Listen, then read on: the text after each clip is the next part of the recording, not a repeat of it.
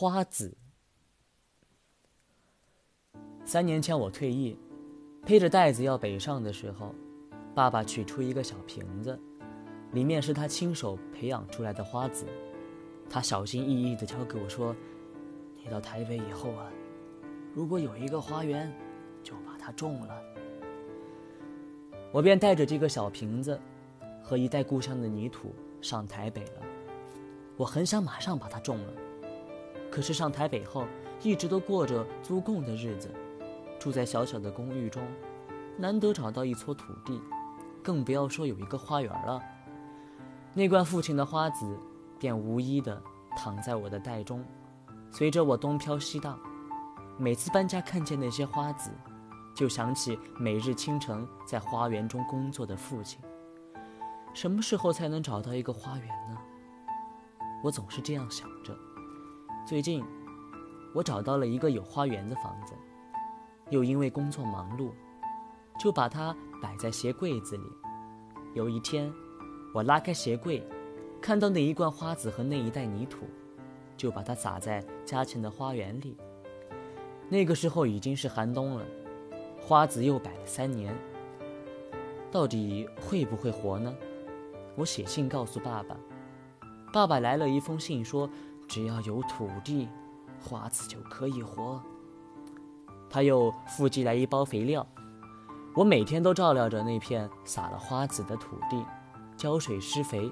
在凛冽的寒风中，我总是担心着，也许它也就会这样埋在土里，断丧了生机吧。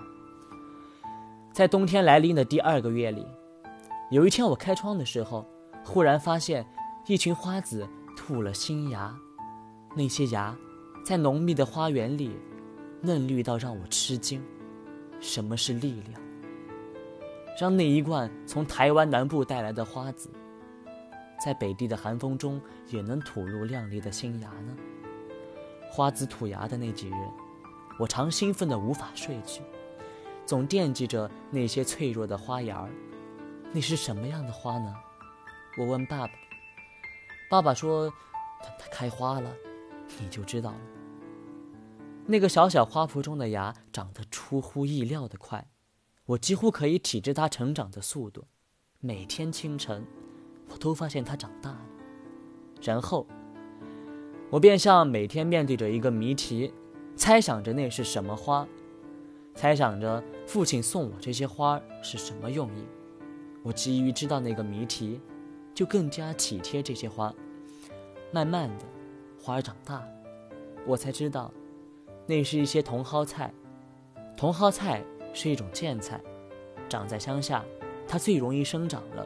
价钱也最便宜，而父亲竟然把它当成礼物一样送给我，那样的珍贵。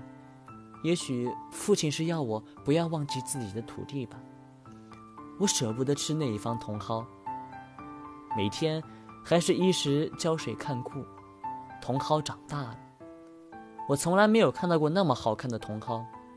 在市场上，茼蒿总是凌乱的、萎缩的；在土地上，茼蒿。却总是那么美丽而充满生机。差不多一个多月的时间，茼蒿就在寒冷的冬天里开了花儿那花是鲜嫩的黄色，在绿色的枝梗上更显得格外的温暖。几番流转，几番波折，但它的生命深深地蕴藏着。一旦有了土地，它不但从瓶中醒转，还能在冷风中绽放出美丽的花朵。或许有一天，我仍要带着这瓶花籽和泥土，到别处去流浪。或许有一天，这来自故乡耕种的花籽，然后在一腔结成了花籽，会长在另外的土地上。